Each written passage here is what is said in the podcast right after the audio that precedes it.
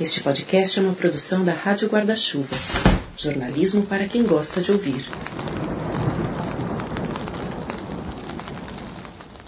Oi, tudo bem? Se eu te contar que esse já é o último episódio da temporada Leia África, se acredita? Pois, a gente termina essa viagem pelas literaturas do continente africano com uma parada em Gana. Um livro não tão recente, mas que eu tenho indicado para muita gente nos últimos anos. Já resenhei no Instagram do Põe Estante, já dei de presente, já escolhi para clube de livro. É que eu acho ele bem importante para pensar causas e consequências que, ainda que óbvias, não são tão óbvias para todo mundo. Antes de continuar, quero te convidar a apoiar financeiramente o Põe ou a pelo menos considerar essa possibilidade. Com uma assinatura a partir de R$ reais por mês, você já ajuda o projeto a continuar existindo. Essa temporada foi importante para o crescimento do nosso financiamento coletivo, mas ainda falta bastante para a gente chegar à meta que garante os custos básicos da feitura do podcast. Então, se você quiser e puder, tiver uma folguinha aí no orçamento, considera apoiar é bem fácil. Só dá um pulinho em catarse.me barra põe na estante. catarse.me barra põe na estante. Lá estão descritas também as recompensas. Todos os assinantes têm o nome na descrição dos episódios. Quem contribui com 10 reais por mês ou mais recebe uma newsletter toda a primeira semana do mês. A partir de 30 reais, você concorre a livros em sorteios. Então, pensa com carinho. E se você já faz como Wilson Saik, a Karina Bacelar e o Leandro Bauer Vieira, muito, muito obrigada. Ó, oh, não esquece que você pode ouvir o Põe Estante nos principais tocadores e também em nonada.com.br. Aliás, os jornalistas do Nonada tiveram acesso ao relatório feito por servidores da cultura que mostram os retrocessos desse governo, desde o autoritarismo dos chefes dos setores até as ameaças aos acervos mais importantes do país. Vale muito a leitura. Antes de começar, uma dica dupla da Rádio Guarda-Chuva, rede de podcasts jornalísticos da qual o Poenestante faz parte. Rádio Escafandro e Economia do Futuro são dois podcasts que nos episódios mais recentes dialogam muito. O Economia do Futuro está fazendo uma cobertura especial sobre a COP da Biodiversidade da ONU. E a Escafandro conta na última reportagem do ano sobre duas das invenções mais catastróficas para o planeta. Detalhe: as duas criadas pelo mesmo homem. Depois daqui, vai lá ouvir. Agora bora para nossa conversa? Na noite em que F.A. Otter nasceu, no calor almiscarado da terra dos Fantes, um incêndio varria a floresta bem na frente do compound de seu pai. O fogo avançava rápido, abrindo caminho por dias a fio. Alimentava-se do ar. Dormia em cavernas e se escondia em árvores. Ele queimava, lançando chamas para o alto e para todos os lados, alheio à devastação que deixava para trás, até que chegou a uma aldeia achante. Lá ele sumiu, unindo-se à noite. O pai de Éfia, Kobe Otter, deixou o bebê recém-nascido com sua primeira esposa, Baba, para poder ir examinar as perdas nos seus inhames, uma planta das mais preciosas, conhecida por sustentar famílias por toda parte. Kobe tinha perdido sete lavouras de inhame e sentiu cada perda como um golpe contra sua própria família. Naquele momento, ele soube que a lembrança do fogo que queimou e depois fugiu atormentaria a ele aos seus filhos e aos filhos de seus filhos por todo o tempo que sua linhagem perdurasse. Quando voltou para a cabana de Baba, encontrou Éfia, a filha do fogo da noite, aos berros. Ele olhou para a mulher e disse: Nunca mais vamos falar sobre o que aconteceu hoje. Os habitantes da aldeia começaram a dizer que a criança tinha nascido do fogo que era por esse motivo que Baba não tinha leite. Éfia foi amamentada pela segunda esposa de Kobe, que dera à luz um menino três meses antes. Éfia não conseguia abocanhar o peito e, quando fazia, suas gengivas afiadas rasgavam a carne em torno dos mamilos da mulher até ela ficar com medo de amamentar o bebê. Por isso, Éfia foi ficando muito magra, pele e ossos pequenos como os de um passarinho. Sua boca um grande buraco negro lançando gritos esfaimados que podiam ser ouvidos por toda a aldeia, mesmo nos dias em que Baba fazia de tudo para sufocá-los, cobrindo os lábios do bebê com a palma áspera da mão esquerda. Ame a menina, ordenava Kobe, como se o amor fosse um ato tão simples quanto levantar a comida de um prato de ferro e trazê-la à boca. À noite, Baba sonhava em deixar a criancinha na floresta escura para que o deus Niame fizesse com ela o que bem entendesse. Éfia e Eze são irmãs, mas não se conhecem. Nem sabem, na verdade, da existência uma da outra. Nascidas e criadas em duas aldeias no território que hoje é Gana, Duas mulheres com rumos diferentes. Éfia, mulher mais bela da aldeia onde vive, é entregue pela família para um casamento com um inglês que trabalha no tráfico de pessoas e vive em um castelo, ali perto. Eze sequestrada, levada aos porões desse castelo, escravizada, levada para os Estados Unidos. Daqui partem suas árvores genealógicas, seus descendentes que conhecemos por séculos, ramificações familiares que contam muito mais do que uma história de consanguinidade. Os galhos espalham questões sobre a construção da identidade, sobre a liberdade, sobre o direito de existir. De um ou de outro lado do Atlântico, indivíduos que constroem memória, história, estrutura, para si e para os outros. O caminho de casa, de Yagiase é tema deste último episódio da temporada, que já começou.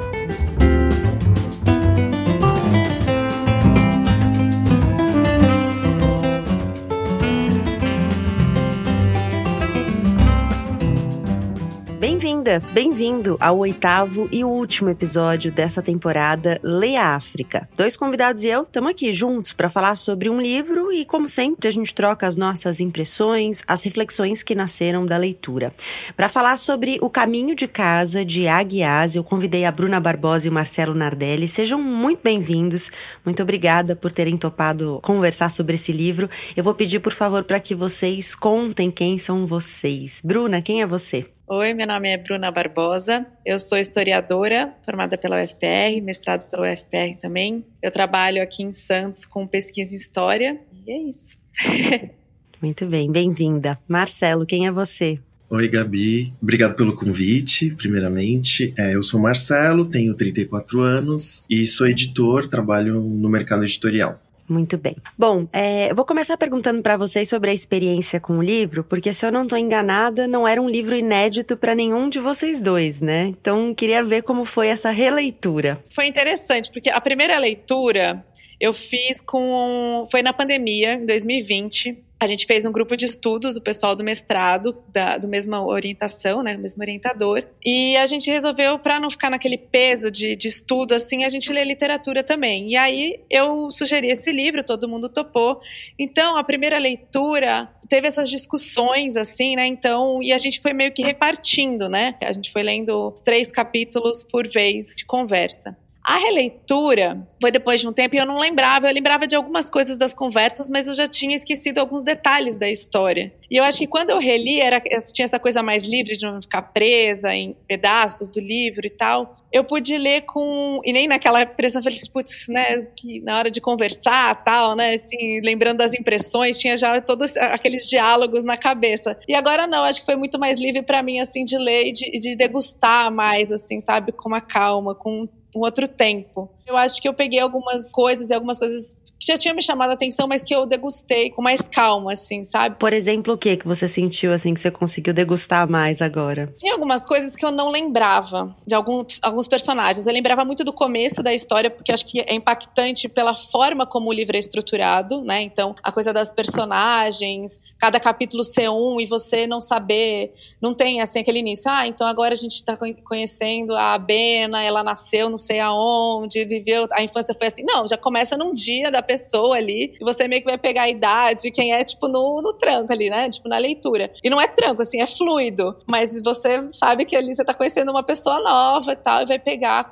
as experiências dela ao longo da leitura. E tinha alguns que eu acho que eu tinha lido com mais pressas. Tem personagens muito interessantes que pegam muito da história, principalmente o pessoal dos Estados Unidos, é o Kojo, o filho dele, o, o H, né? Eles têm aspectos da história dos Estados Unidos. Fui pesquisar mais, sabe? Fui ver as questões de, de contexto da, dos períodos com mais atenção, assim, do que é mais só o livro, assim, né? A história parte da Effia e da Ezzy, que são meia-irmãs, e os capítulos vão se alternando entre personagens que são descendentes dessas duas mulheres. Então a gente vai conhecendo a trajetória familiar a partir de rumos muito diferentes que cada uma vai tomar lá no início, né? Então, uma vai se casar com um homem branco colonizador, a outra vai ser escravizada, então tem trajetórias ali muito diferentes e isso vai definir todo o rumo dos descendentes que vem na sequência, né? Marcelo, se eu não me engano, a primeira vez a gente leu juntos, né, para um clube que a gente participava juntos. Isso foi.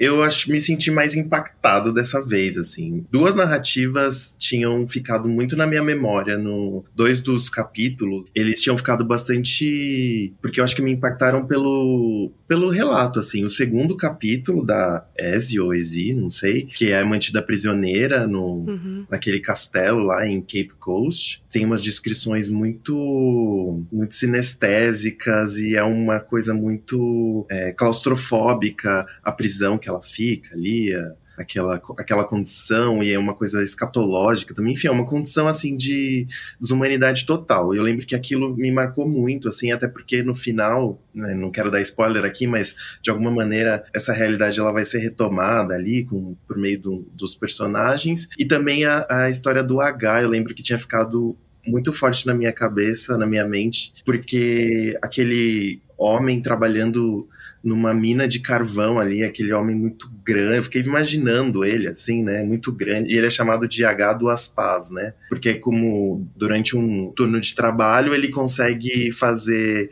bater a meta dele de carvão né, dele e de um outro cara que não conseguiu fazer, né? Que é um dos personagens dos Estados Unidos, né? Porque é. parte dessa família vai se constituir é, na América, que é para é. onde as pessoas escravizadas eram levadas nesse contexto aqui, né? Exato, essa linhagem já tá nos Estados Unidos e também é uma coisa muito chocante, porque já tá ali naquele contexto das prisões, né? Porque ele é um personagem que foi preso, solto, só que na verdade ele não, não foi solto, não, não, não existe existiu uma liberdade ali, né? Ele teve que pagar a sua pena por meio de trabalho escravo. Era uma falsa não escravidão ali, porque, ah, você tá pagando pela sua pena, ou até você ganhar, mas era um, é um sujeito e eram sujeitos que estavam condicionados àquilo ali, não tinha muita opção, né? Por isso que essas duas narrativas ficaram bastante fixadas na minha memória, assim. Mas foi uma, um bom exercício de releitura. Eu não costumo muito reler livros. e foi legal, porque eu também acho que que assim como a Bruna eu pude saborear detalhes assim e relembrar de personagens, por exemplo, tem um personagem que tem um, um meio homossexual, meio não, homossexual, né? E eu falei, nossa, é verdade, tinha isso no livro. E aí eu também me debrucei mais sobre a história da autora e do, do próprio livro. Foi o primeiro livro dela, assim, fiquei impressionado que ela se jogou numa empreitada muito corajosa mesmo, assim, né? Traçar uma, uma jornada de três séculos da África até os Estados Unidos, contando a história um pouco dos dois países e bastante dos Estados Unidos, né? Uhum. Foi bem legal. Em 1889, H carregou seus últimos 500 quilos de carvão como prisioneiro condenado. Ele vinha trabalhando em Rock Slope por quase todo o seu período de encarceramento. E seu trabalho duro e habilidade tinham reduzido sua pena em um ano. No dia em que o elevador o levou para a luz e o guarda da prisão desacorrentou seus pés, H olhou diretamente para o sol, absorvendo os raios, só para a eventualidade de alguma reviravolta cruel o mandar de novo para a cidade subterrânea. Ele só parou de olhar quando o sol se transformou numa dúzia de manchas amarelas nos seus olhos. Pensou em voltar para casa, mas se deu conta de que não sabia o que poderia chamar de casa. Não restava nada para ele nas velhas plantations em que havia trabalhado, e ele não tinha família de que se pudesse falar. Na primeira noite da segunda libertação, ele andou até onde conseguiu. Andou até não haver nenhuma mina à vista, nenhum cheiro de carvão grudado nas suas narinas. Entrou no primeiro bar que viu com negros dentro e, com o pouco dinheiro que tinha, pediu uma bebida ela acho que ela deixa muita coisa na sutileza, assim, sabe? Tem muito detalhe histórico, ou de personalidade dos personagens que são sutis, mas que são extremamente importantes. E se você entra em questões de contexto, a escrita é o que ele falou, assim, a pesquisa que ela fez, eu também fui atrás.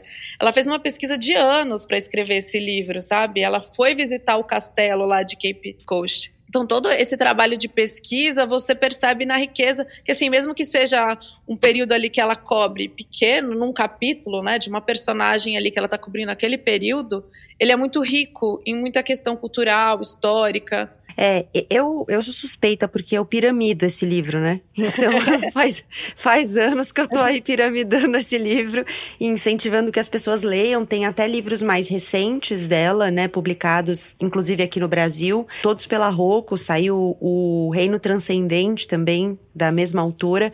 E quando eu tava montando a temporada e pensando que seria interessante ler de Gana, que a gente não tinha nenhuma passagem por Gana, né? Nessa viagem pelos livros do continente africano, eu insisti nesse livro porque eu acho que a, a, construção da história, a riqueza, como você falou, que ela traz, acho que são muito relevantes. E tem uma coisa que é, você falou, Bruna, cada capítulo tem muitos detalhes, né? Muita, muito elemento histórico, social, cultural. E isso acho que é algo importante do livro, porque o tempo passa muito rápido.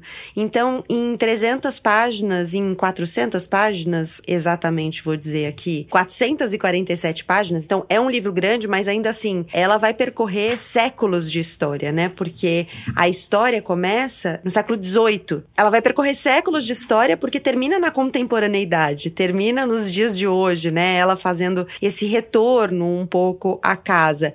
Agora, isso, ao mesmo tempo que deixa o livro denso, no sentido de muita informação, você aprende inclusive muito com o livro, deixa o livro fluido, porque a história precisa seguir para que nesse, nessas páginas você conheça tanto tempo de história do mundo, né? É, eu tenho essa impressão também de que é um livro livro que ele vai para frente, assim, porque eu acho que tem um tom melancólico muito no livro. Cada capítulo vai acrescentando uma nova camada de trauma e de dor e de separação. Então ele já tem esse tom melancólico e também porque ele tá sempre meio que indo para frente, mas olhando no retrovisor, assim, sabe? Eu acho que essa característica do livro é bem interessante. Por mais que você possa ler, enfim, eu acho que o livro não foi feito para ser lido com os capítulos soltos, mas eles podem ser lidos assim, né? Você consegue compreender aquela história ali como num conto mesmo. Mas quando você lê assim de, você percorre essa jornada inteira e não é um livro fácil no sentido assim, é um livro que os capítulos são longos, né? Eles são são densos assim, são ela vai jogando pistas, dando detalhes, e aí você quer pesquisar, você fala, ué,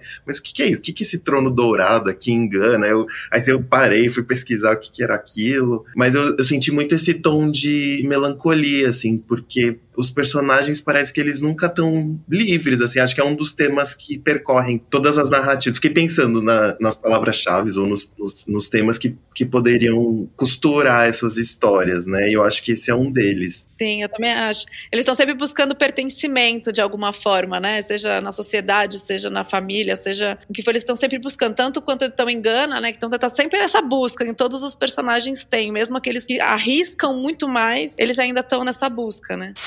Ness não tinha certeza se um dia ia se acostumar a ouvir o inglês se derramando da boca de negros. No Mississippi, Ezzy falava com ela em Twi até seu senhor a apanhar fazendo isso. Ele açoitou Ezzy cinco vezes por cada palavra em Twi que Ness disse, e quando Ness, vendo sua mãe ser castigada, ficou apavorada demais para abrir a boca, ele deu cinco açoitadas em Ezzy para cada minuto de silêncio de Ness. Antes do açoitamento, sua mãe a chamava de Mami, em homenagem à própria mãe.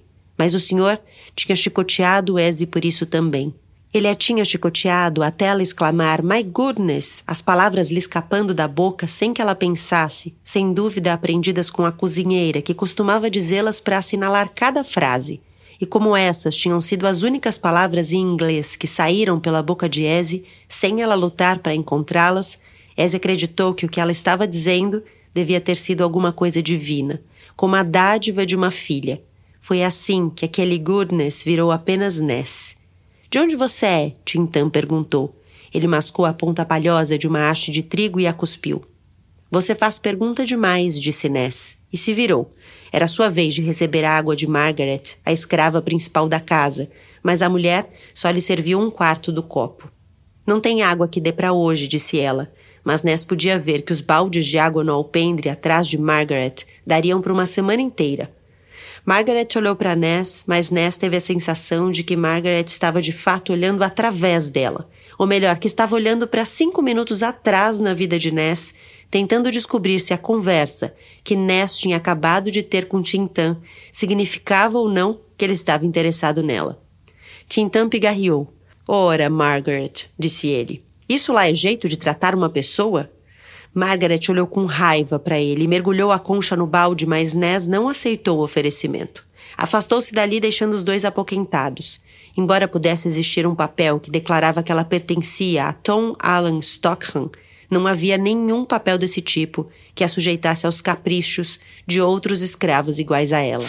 Você falou, Marcelo, do trono de ouro, né? Que é um símbolo aí da disputa de poder em Gana. E pesquisando sobre essa história, eu descobri a história de uma mulher muito importante para a história do país, né? Que também tem como primeiro nome Yá, como autora, Yá Azantewa, que era uma, uma guerreira, uma, uma guerreira que enfrentou os colonialistas, né? Ela era de uma família do Império Achante, conseguiu enfrentar de alguma maneira os britânicos num momento em que Gana Ghana estava sob ataque ali por volta de 1900. E, e, me chamou muita atenção, porque eu acho que, primeiro, eu acho que a gente não conhece muito a história da África, a gente conhece muito pouco, muito menos do que deveria. E segundo, a gente conhece pouco a história de mulheres que foram resistência nos processos de guerra, de violência, de colonização propriamente. Então foi muito interessante também acessar esses detalhes que vocês mencionaram, mergulhar, ter a curiosidade de parar, né? Ah, o que, que é esse trono de ouro? O que, que ele significa, que história ele tem. Então, até hoje tem essa, essas histórias são contadas, né? Da guerra do Trono de Ouro, de como o Trono de Ouro virou um símbolo do poder, da luta e da, das disputas colonialistas também naquele território, né? E eu, quando eu comecei a reler o livro, de, depois que você me convidou para participar, teve a morte da Rainha Elizabeth. Então eu vivi aquela assim, por mais que o livro não trate muito de colonização, é mais acho que sobre a escravização e sobre o, o mercado, né? De... Ela não usa essa palavra palavra, mas eu acho que a colonização está colocada como pano de fundo ali o tempo todo, uhum. né? É, é, até a chegada dos britânicos, a presença deles ali, né? E aí com a morte da rainha e surgiram todos aqueles debates de ah, porque ela é fofinha e não sei o que, e a galera, não, mas gente, olha os absurdos que, que esse reino fez, né? As atrocidades, porque todo o processo colonial, ele é, um, ele é uma barbárie, assim, né? Eu achei interessante a forma como ela construiu com as primeiras personagens, principalmente com a Éfia, né, que é a que casa com o, o, branco. Esse interesse em se aproximar primeiro, então, né, me caso com uma local para formar esse vínculo de, sabe, de interesse. Esse... Então, acho que é o que a Gabi falou, assim, a colonização, ela tá, ela não é, ela não tá assim de maneira explícita. Eu vou falar sobre uma colônia, esse é o colo né? Ela não é, é nessa, nessa maneira didática, assim. Mas está sempre no plano de fundo. E nessa personagem, e acho que nas primeiras descendentes ali, isso fica muito evidente, assim. aquele casamento, quando eles, eles não sabem falar o nome delas, então eles vão sublimando um pouco da identidade, então vai dando um nome em inglês. Tudo isso é, é, é um processo colonial de apagamento, quebra de vínculos. Ela não nomeia explicitamente, mas que é isso, é a colonização ali na prática, né? É, tem uma coisa que é a história não existia, não existiria sem a colonização, né? Então assim, sem essa invasão, essa violência toda que nasce do processo de colonização, a história pararia ali, né? Não, não, não nem começaria, porque tudo que vai acontecer depois e a consequência para essas famílias, ela vem do processo de colonização. Então acho que é, acaba sendo indissociável, né, a colonização do, da história das personagens, inclusive das personagens do presente, porque eu acho que esse é um grande mérito mérito do livro, né? Ela desenha quase pra gente, tipo assim, vou te explicar por que que hoje a gente ainda tá aqui, sabe? Então ela desenha pra gente e fica muito óbvio o vínculo com a história, né? Sim, total. E até essa ideia, como ela vai traçando, que assim, essas consequências das ações anteriores na nossa vida, né? A gente, às vezes, às vezes a gente tem uma ideia tão liberal, individualista, assim, da minha vida, o que eu vou fazer, é só minhas escolhas, eu, eu, eu. E aí você não percebe que toda a construção que vem antes de você, toda essa ideia aqui que tem, né, mais de ancestralidade, de conexão, de consequências e ações, ela mostra, é bem o que você falou, ela é didática ali. Ó, é isso aqui, entendeu? Ela é... é eu, eu, eu gosto porque assim, ela não é didática no uso das palavras, então ela não te pega pela, pela mão para dizer assim, isso é colonização, uhum. isso aqui é racismo, isso aqui é não sei o quê. Mas, no fim das contas, é didático porque o desenho que se forma é muito explícito. Então, assim, se você lê e não entender, vai ter que voltar duas casas. exatamente. Exato. E alguns personagens, inclusive, principalmente a linhagem que vai para os Estados Unidos mais cedo, eles perdem, né, a, a sua história, assim, né? Tanto que o personagem o do último capítulo, ele não, ele não sabe. A gente sabe que a gente leu, porque ela ficcionalizou a árvore genealógica daquele personagem. Mas, independente dele saber ou não, assim, porque uma linhagem sabe, né? As histórias vão se passando de geração para geração, mas uma não. Mas os personagens, eles sentem, né? É muito louco isso, assim. Sentem internamente, mas também externa, né? Quando vai para os Estados Unidos, então, quando ela vai falar de racismo, das plantações de algodão, das minas de carvão, tem uma questão de dentro dos personagens, essas questões internas mesmo, mas também tem todo o ambiente externo que também tá dizendo para ele, ó, oh, aconteceu muita coisa e é por isso que que, que tá assim, né? Tem uma coisa que é que vê muito num personagem dos Estados Unidos que vê isso que o Marcelo falou. Ele acaba sendo usuário de drogas no Harley e tal. Uhum. O Sony. Ele tem essa pegada assim de tanto de uma de uma construção sobre um, um eu assim, né, nele que é muito difícil ali dessa, desse reconhecimento e ele faz leituras. Acho que é ele que lê, que vai ler sobre panafricanismo e, e fica nesse conflito dos Estados Unidos, do, do retorno para a África. Mas retornar para a África é o quê? Eu não conheço, não, não conheço nada lá, não sei nada de lá. Ao mesmo tempo, aqui eu não, não encontro, que é o que a gente falou, desse pertencimento, eu não encontro essa história, né? Esse meu lugar. Então eu acho ele um personagem interessante, assim, que ele fica sempre nesse nesse não encontro. E acho que é por isso que ele acaba cedendo e sendo um personagem que tem esse histórico de, de com drogas, né? Ele, na narrativa dele, a impressão que dá é que ele não aguenta o peso mesmo, assim, né? Ele trabalha com a causa negra politizada lá nos Estados Unidos, até que em determinado momento uma criança pergunta para ele: Você não vai ajudar minha mãe? Você vai conseguir ajudar minha mãe? Acho que é isso que ele fala, assim, né? É, é uma consciência que traz consequências, né? É. Uma bigorna na cabeça dele, assim, que ele fala, putz, ferrou. É. E aí, desde então, ele fica meio desnorteado, né? Não era como se ele não se tivesse feito a mesma pergunta centenas de vezes ou mais. Quantas vezes ele poderia se levantar do chão imundo de uma cela de cadeia? Quantas horas ele poderia passar marchando? Quantos ferimentos ele poderia aguentar da polícia? Quantas cartas ao prefeito, ao governador, ao presidente ele poderia enviar? Quantos dias a mais seriam necessários para que alguma coisa mudasse? E quando mudasse, haveria mudança? Os Estados Unidos seriam diferentes? Ou, na maior parte, tudo continuaria na mesma? Para Sony, o problema dos Estados Unidos não era a segregação, mas o fato de que, no fundo, era impossível segregar. Ao que se lembrasse, Sony tinha passado a vida inteira tentando se manter longe dos brancos, mas por maior que o país fosse, não havia para onde ir. Nem mesmo Harlem, onde os brancos eram proprietários de praticamente tudo o que se podia ver ou tocar. O que Sony queria era a África. Marcus Garvey sabia das coisas. A Libéria e a Serra Leoa, aquelas duas iniciativas, tinham sido positivas, pelo menos em tese. O problema era que na prática nem tudo funcionava do jeito que parecia funcionar na teoria. A prática da segregação ainda significava que Sony precisava ver brancos sentados nos bancos da frente de todos os ônibus que pegava que ele era chamado de crioulo por qualquer menino branco mal saído das fraldas.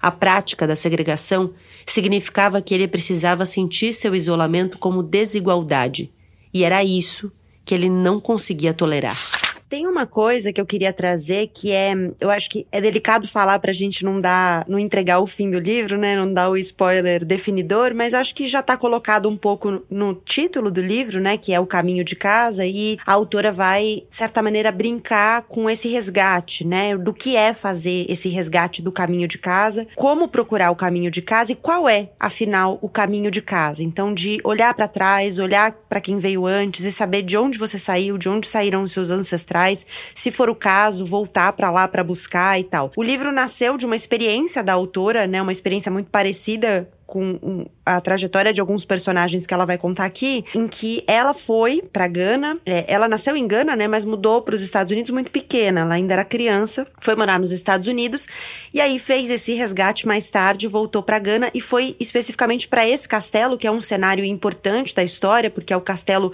onde mora o colonizador e onde são enjauladas as pessoas escravizadas como se fossem animais, porque é uma coisa totalmente indigna, uma desumanização completa, como disse o Marcelo no início. E aí, eu, eu acho que tem algo de revolucionário nisso que ela propõe, desse resgate do caminho de casa, justamente porque é, vocês mencionaram, a história vai se perdendo. E parte do processo de apagamento é justamente é, deixar a história se perder. Então, apagar documentos, é, negar às pessoas o direito ao nome, ao local de nascimento, à origem, aos momentos e às datas que são importantes nos processos. Tudo isso vai se perdendo, como a gente viu no processo brasileiro de escravização também de pessoas, em que as pessoas não tinham mais acesso a documentos, não sabiam, não, não tinham ali fontes é, oficiais de informação para buscar sua ancestralidade também, para buscar de onde vieram. E até hoje, muitas pessoas vivem nessa busca de saber, afinal de contas, de onde vieram os seus familiares, as pessoas que vieram trazidas, traficadas, né, escravizadas para a América e para o Brasil especificamente. No livro não tem o Brasil, né, é para os Estados Unidos que as pessoas são levadas, mas de qualquer maneira eu acho que o processo é semelhante nesse sentido, de apagar as histórias individuais para que desse apagamento individual nasça um apagamento coletivo, né? Totalmente. Tem até um capítulo que é bem emblemático e tem relação com o que você falou, que é o, o capítulo do Ial, que é o professor. Uhum. Que ele vai dar uma aula, ele tem uma cicatriz no rosto, porque enfim, acontece uma coisa lá com ele, não vamos dar esse spoiler. E as crianças, é, quando ele chega na, aula, é, na sala para dar aula, rola aquele burburinho, né? O que, que professora, o que aconteceu com ele? Que, que marca que ele tem no rosto e tal.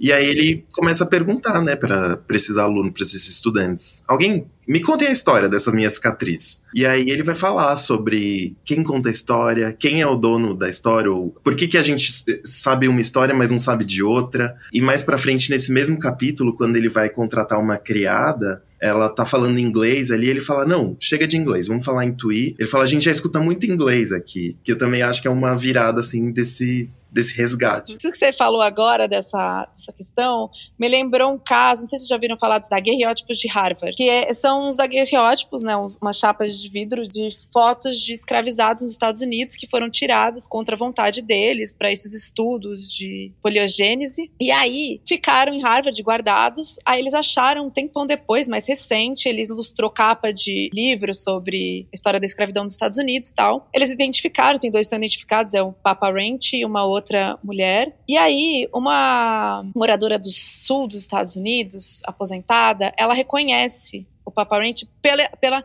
oralidade, que é o que é interessante na história de Gana, porque o que se preserva muito é pela oralidade, né? Que, é uhum. que a história vai passando e que eles mantêm essa memória viva. E ela lembrava da história da família desse Papa que era um avô que tinha se alfabetizado sozinho, assim, e ensinava outros. E ela entrou na justiça para ela ganhar essas fotografias. E aí ficou nessa discussão: ah, mas pertence a Harvard, aquilo tem mais acesso para todo mundo, a divulgação do conhecimento, das imagens. E aí o que entrou em discussão era um pouco dessa questão de uma política de reparação, dessa reparação histórica, assim, né? Uhum. Quando você olha por um lado científico tal, você fala, fica com Harvard.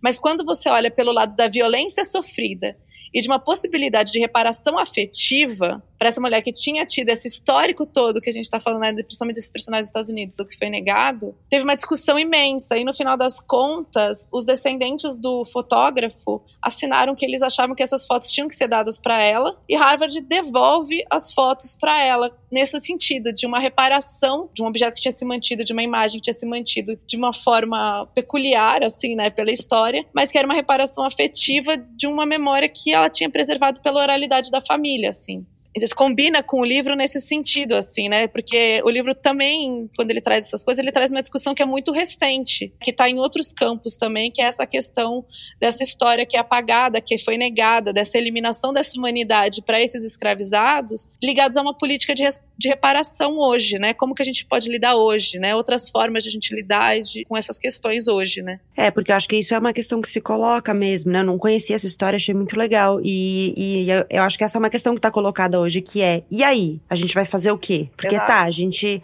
tá conhecendo outros lados da história. O que, que você faz com isso? Só conta? Porque eu acho que contar é importante, mas como é que você repara?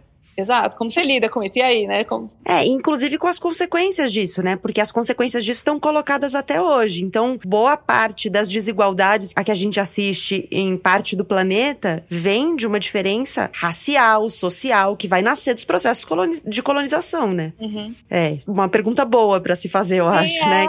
E eu acho que o livro deixa isso, assim, né? Tipo, de alguma forma, quando você, você começa a pensar nos personagens e na realidade de hoje e tal, eu acho que você consegue ter esse questionamento constante, assim, né? Fica ali pra. Quando você vai lidando com. vai se deparando com histórias, você lê em reportagens histórias. Aqui no Brasil também, sabe? Você vai fazendo esse paralelo, assim, né? Eu acho que conhecer o livro vai, vai te dando um olhar, assim, bom para as coisas, né?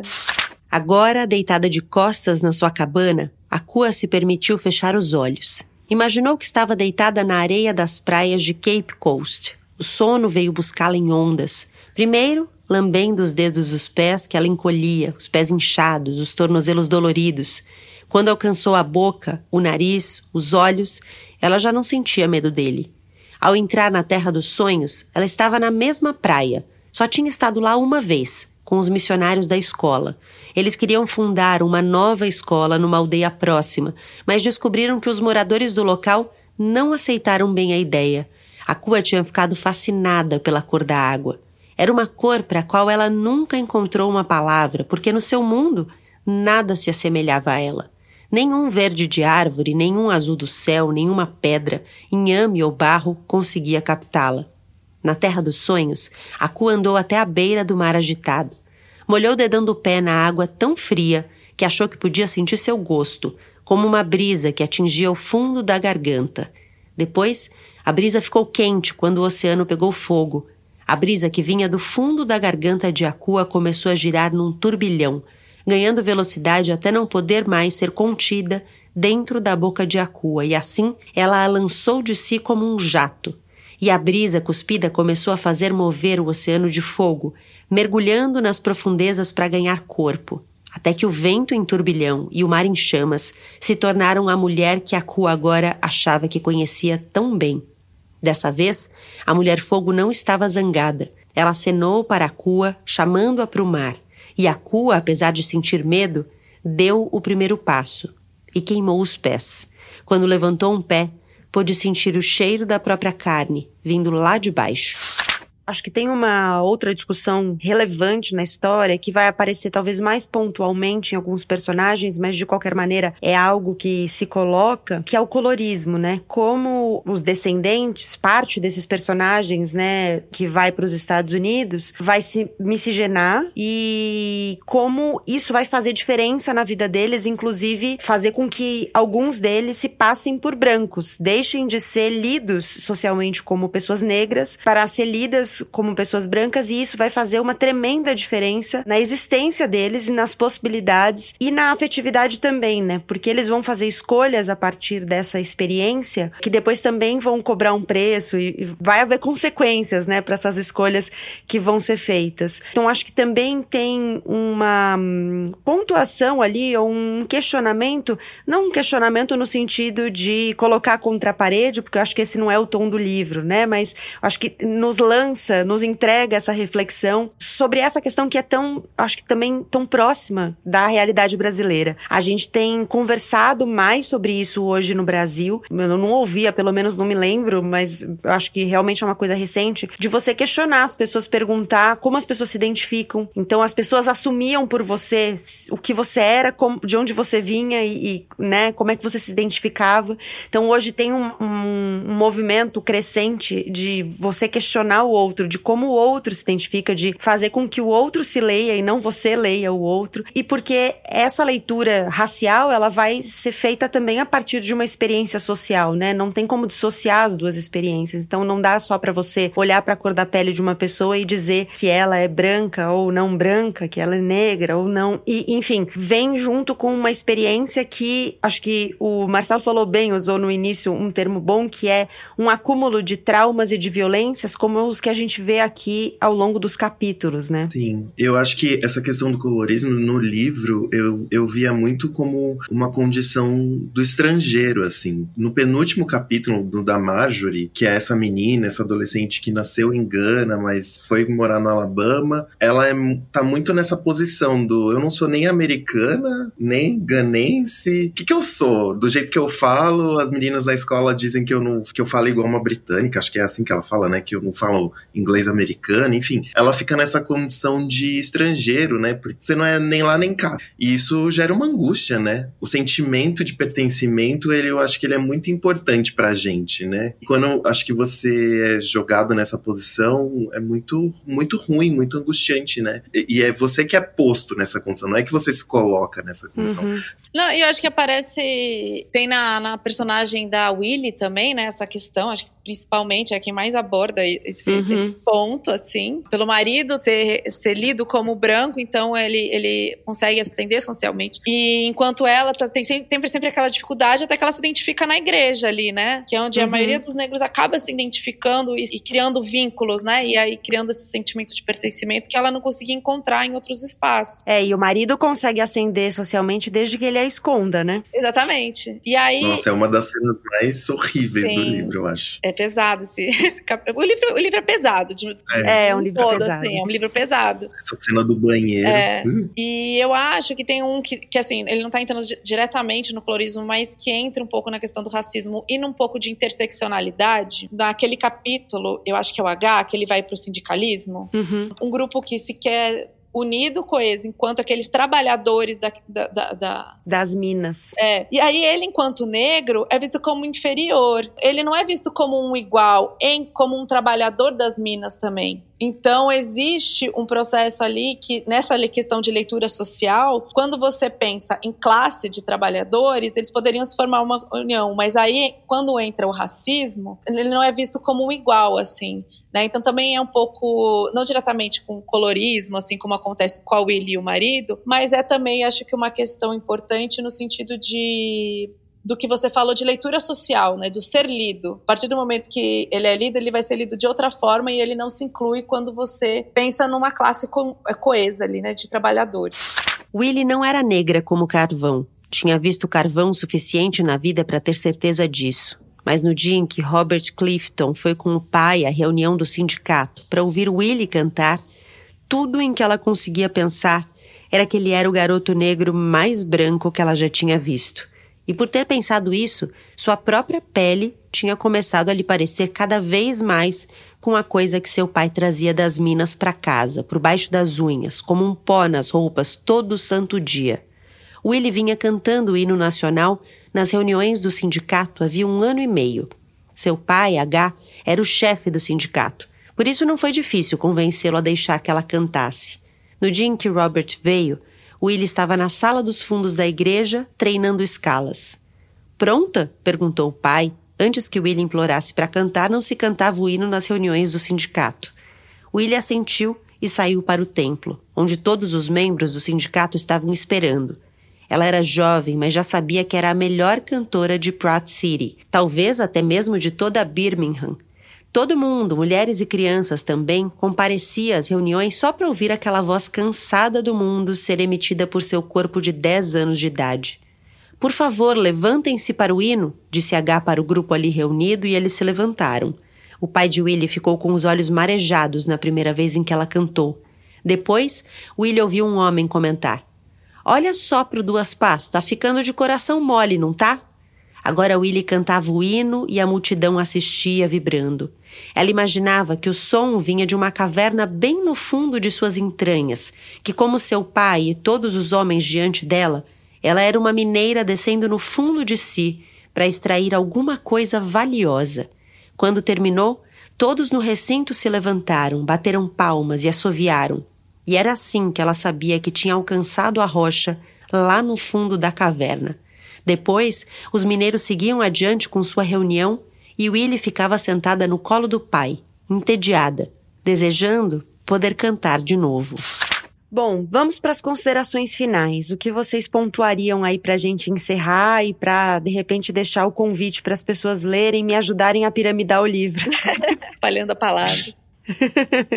Bom, eu acho um livro importante, eu acho que é um livro. Fiquei com a sensação, que bom que eu li esse livro, assim, sabe? É um livro duro, triste, porque fala de traumas, de dor, de dessa ferida aberta que é a escravidão, né? E é isso, eu recomendo. É incrível que seja uma estreia de uma autora, assim, né? É, eu também considero impressionante que seja o romance de estreia dela. eu acho que ela abriu bem o caminho. eu acho que para quem gosta de história, ele é um livro bom. Para quem gosta de literatura, ele é um livro muito bom. E, e, apesar assim de ele ser um livro denso, dele ser triste, assim, é bem isso que ele falou. No final, você chega não é aquele, aquela derrota total, assim, sabe, desesperança ou, ou nada disso. Para quem gosta de história da África também é bom, assim, você tem a forma como ela apresenta as questões que a gente, que como você falou, a gente não tem um conhecimento, a gente não tem na escola uma história da África densa, é sempre ligada a a escravidão e é sempre uma coisa muito singela, assim, né? Sempre muito passa muito rápido. E muito do ponto de vista do colonizador, né? Exatamente, porque a, toda a divisão da história que a gente tem é, é, é colonial, né? A gente não tem uma visão por qualquer outra perspectiva. Então, uhum. eu acho isso isso é muito bom no livro. É, ele traz essa, esse olhar de outros ângulos de uma maneira muito certeira. Assim. Ele traz uma questão boa também, porque assim você já pensa no Estado Gana, né? Tipo formado pós né, quando pós-independência tal, mas aí quando ele fala dos Fante, dos Achante, você vai vendo uma relação que existe nesse território que não é tão simples assim como a identidade nacional gana e os ganeses, entendeu? Você vê que tem toda uma complexidade ali que também é, é, é importante de conhecer, de saber, de refletir sobre, porque querendo ou não, no Brasil a gente tem também isso, só que a gente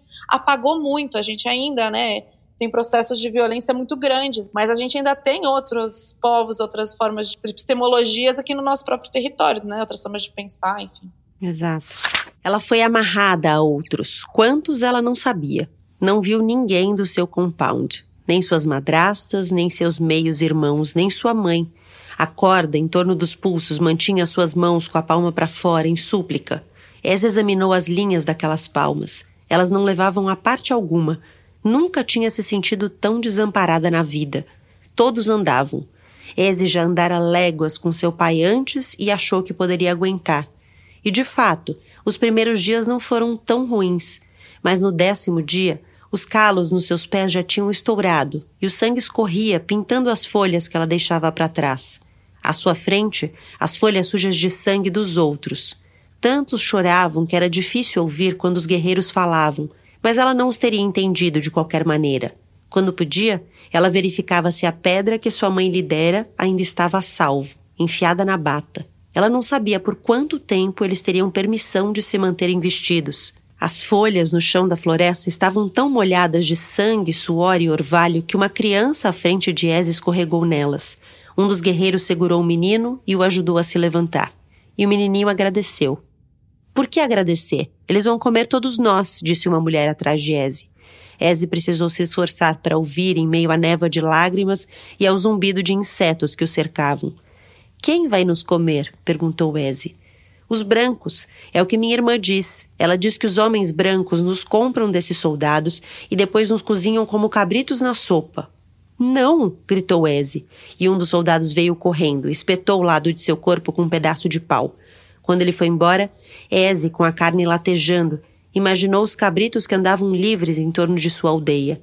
Ela então se visualizou pegando um deles, como ela amarrava as pernas do cabrito com uma corda e o deitava no chão, como cortava o pescoço dele. Era assim que os homens brancos a matariam? Ela estremeceu. Bruna, Marcelo, um prazer. Obrigada por terem topado essa conversa. Queria deixar esse espaço final aí para vocês falarem do trabalho de vocês, se vocês quiserem, algum lugar que as pessoas encontram vocês ou os trabalhos, o que vocês quiserem falar. Obrigado, Gabi, pelo convite. Ah, não tenho nada para divulgar, não. só queria agradecer mesmo. e pode me chamar de novo que eu topo. Combinado. eu queria agradecer muito pelo convite, adorei. Vocês podem me encontrar no Instagram, Brutrabar. Ó, oh, procurem lá Brutrabar, que além de tudo, Bruna tira fotos belíssimas. Recomendo muito. Então, além de tudo, é um Instagram muito bonito é. de ver. É, é um Instagram de trabalho de foto. Obrigada, gente. Valeu, Valeu Gabi. Gabi. Obrigado. É isso? Muito obrigada pela companhia em mais uma temporada. Em breve eu tô de volta com mais oito episódios sobre um mesmo tema no seu tocador favorito. Não deixa de seguir o Põe na Estante nas redes sociais, arroba Põe na Estante no Twitter e no Instagram, para ficar por dentro dos próximos livros que serão tema por aqui e dos outros assuntos da literatura que também passam pelas redes. Eu sou a Gabriela Maier, cuido da produção, do roteiro, da edição do Põe na Estante. O João Vitor Coura faz a mixagem de som e o Arthur Maier as capas dos episódios. Muito obrigada por acompanhar a Leia África até o fim. A gente se encontra em breve, na oitava temporada do Põe na Estante. Até lá!